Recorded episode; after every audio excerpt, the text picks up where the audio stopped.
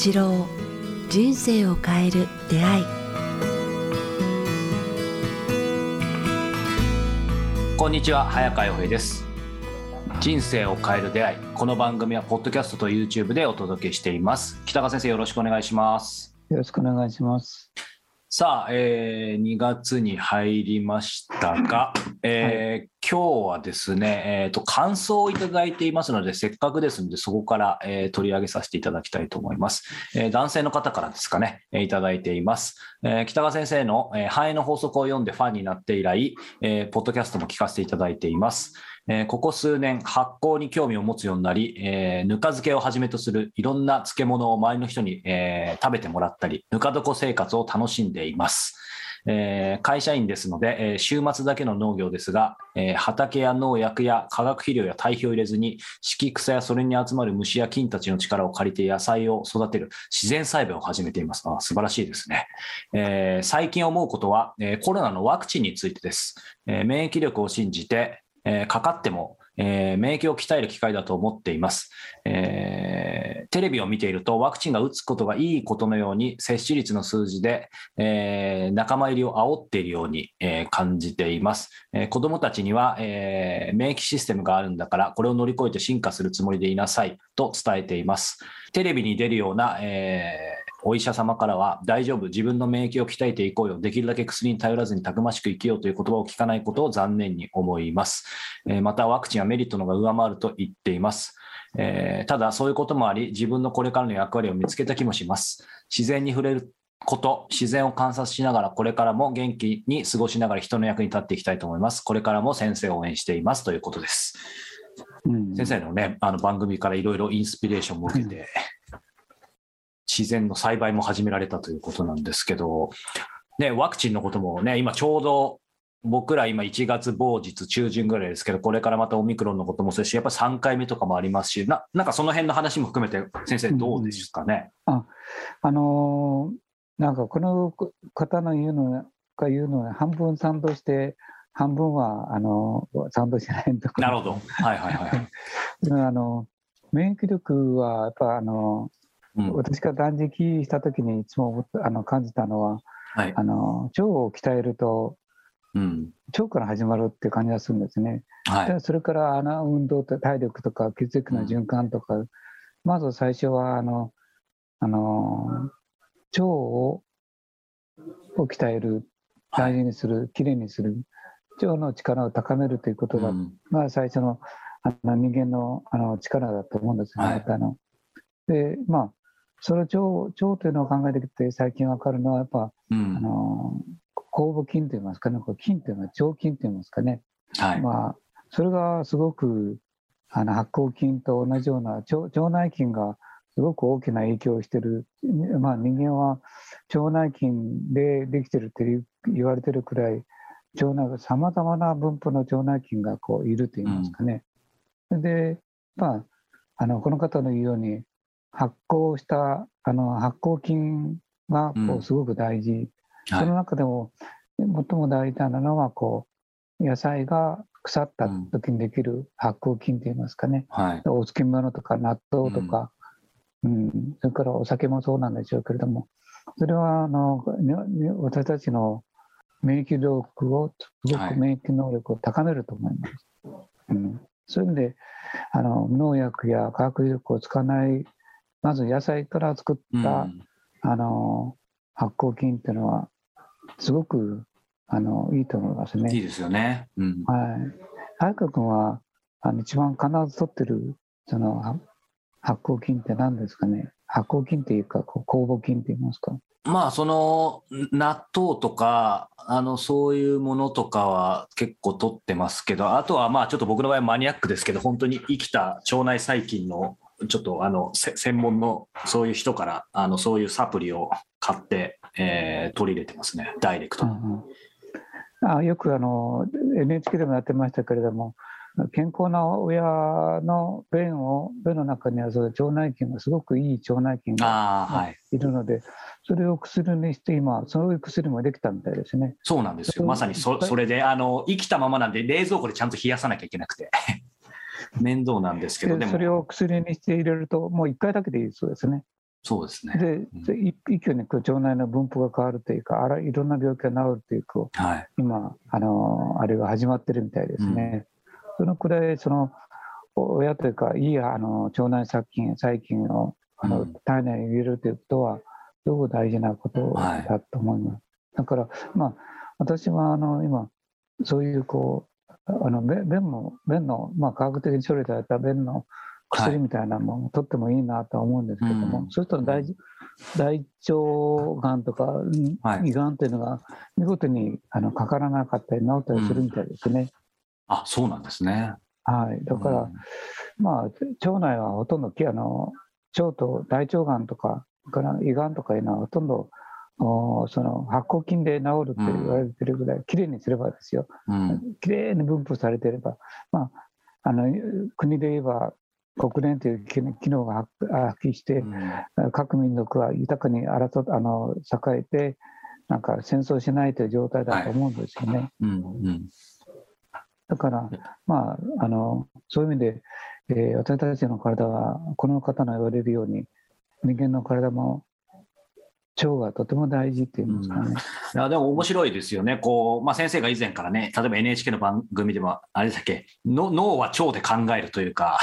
あのそんな話もあったりとかで、やっぱりその科学的に、あの当然その腸内細菌とか腸の話は出てますけど、それとまた一線を画してというか、もともと日本人がって話もしてましたし、先生が多分よくね、胆力とか腹を決めるとか腹をくくるとかって、つまりなんかその両方の先生、角度からおっしゃってるので、まあ、本当に大事なんだなって思いますね、その腸というか。うん、そうなんですね。まあ、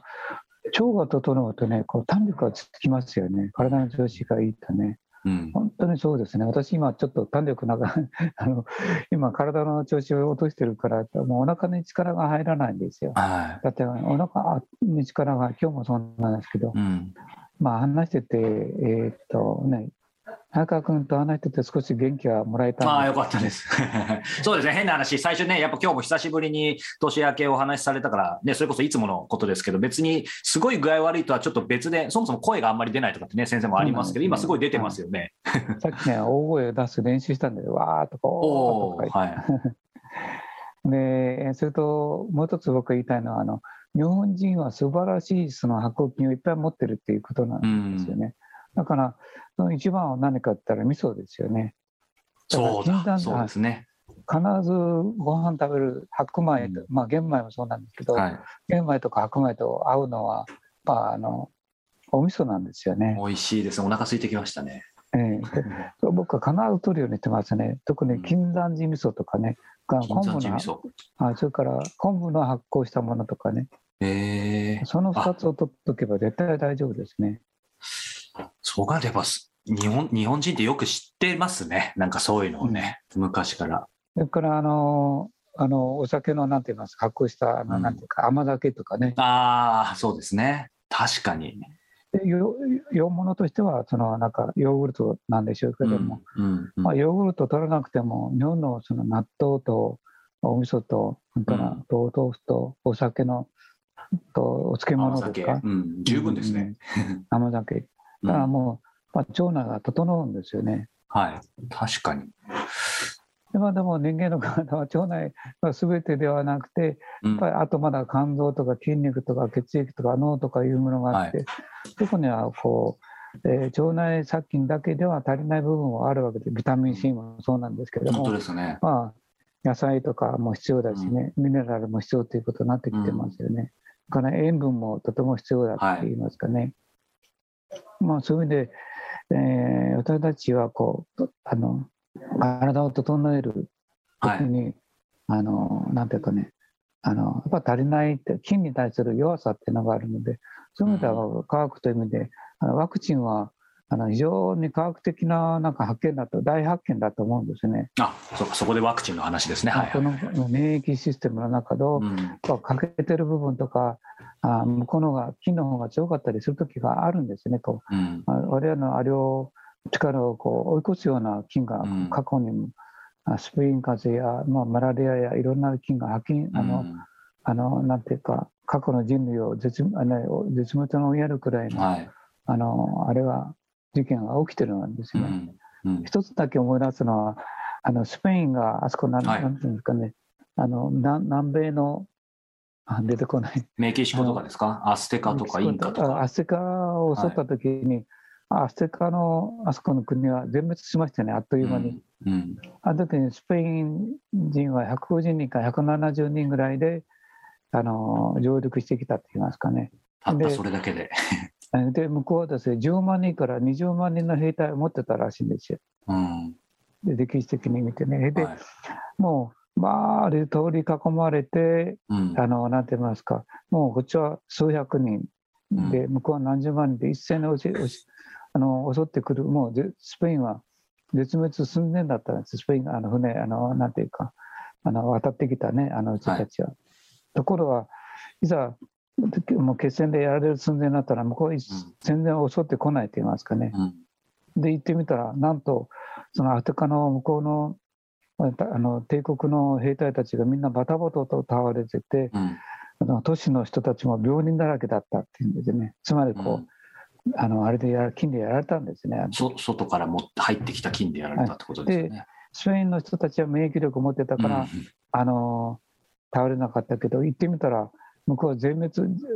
あの金で全滅してたんですね。うんうん。よく聞きますよね、そういうあの未開の先住民がいるところに今でもこう、行くときにはかなり気を気をつけないと逆に絶滅させちゃうみたいな。そうそうはい。逆ですよね。あのそうそうさせてしまうと言いますかね、うん、向こうのが純粋だからですね、うん、だからまあそういうことを考えてみても分かるようにいかに健全な民族であってもあそういう外敵のような菌でそういうワクチン持たないような菌からはやられてしまうということがこう、うん、過去に何度も起きてるわけですね。はい、そういう意味ではあのこのワクチンというのはすごいあの有効なあのあれだと思いますね。だから僕は、えーとまあ、素直にこの菌の効果と科学的ななんかあの力というものはあの大事だ、あの使っていいと思います思ってます。でないとこうこんなふうに、まあ、早川君のお父さんもそうだし私もそうなんですけども、はい、老齢になってきて持病を持ってたりしたら、うん、やっぱりこう今のコロナにかかりたくないって言いますかね、ね。風邪ひいたりなんたりしたらすごく免疫力他の人たちよりもこう落ちてるから結局重病になる可能性があるっていう感じがしますね。そうなんですよ、ね、特にあのがんを患って、うん、えっと、抗がん剤を打ってる人たちとかね。そうなんです。うん。やっぱそういう人たちはね、僕はワクチンを打った方がいいと思うので、うん、ワクチンを打つというよりも、あの、なんて言いますか、あの、この、あれにかからない、コロナにかからない、はい、ということは大事ですよね。うん、なんか、やっぱりお話伺ってて、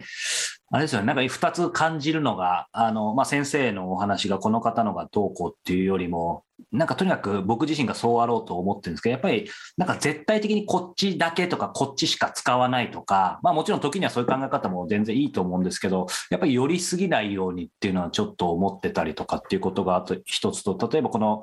まあ、ワクチンというかコロナ問題についても、まあ、確かに自分がかからなければ自分の周りがっていうのもあるんですけど、やっぱり自分の周りに1人、まあ、先生も含めてですけど、やっぱり1人そういうコロナかかったらリスクがある人がいると、ちょっと考え方やっぱ変わりますよね。そうですね。あの、本当に身内にあの抗がん剤を使ってて、えー、弱ってる方がいるいるんですね、たくさん、あの私たちの年齢になってくると、ね、まあ、40代、50代、60代でもそうなんですけども、だから、まあ、この方のそばにそういった形がいたら、きっと僕と同じことを言うと思います。うん、あのお医者様から大免疫を鍛えていく、えー、薬に頼らずっていう言葉だけでは出ないって言いますかね。うん、まあ、それだけでは対処できないっていう部分があると思うんですね。だから、やっぱり、やっぱそういう時は、やっぱあのワクチンというものを打って、自分が保険者にならないそしてそれを落とさないという責任っていうものを持たないと、自分だけは免疫力を持って、自分だけは助かるというのではなくて、まあ、周りの本当、身内でそういう人たちがいる人たちにもこう、なんか助けるためには、きちんとワクチンを打って、自分が保険者にならない、保険者ですね、ならないという、そして人にも、あのなんでまあ、移さないといいますか、いう意識を持つことは、僕、あの大事なことだと思いますね。こう人間としてね、親切、優しさ、思いやりにつながる。自分だけが良ければっていうのはやっぱり利己的だと思いますね。うん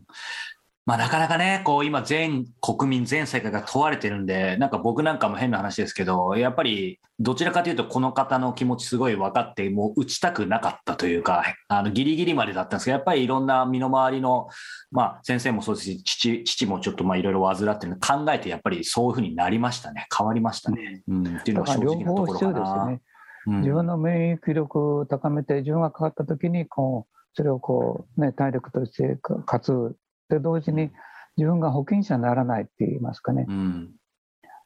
自分が免疫力と体力を持っていればあのこの病気になったらもう軽く済むことはできますけれどもでもそこで自分が保険者になっていることで他の人にばらばらまくと言いますかね、うん、今度のワクチンはすごくあの感染力が強いじゃないですか。ああ、オミクロンですね。すごいですね。だから、本当に。そういう意味では、あの自分がこうそういう免疫力高めるだけ、うん、えー、ででなくて、えーと、保険者にならないという責任感も必要だと思うんですね。うん、本当ないと、自分がばらまくことによってその持病持ちや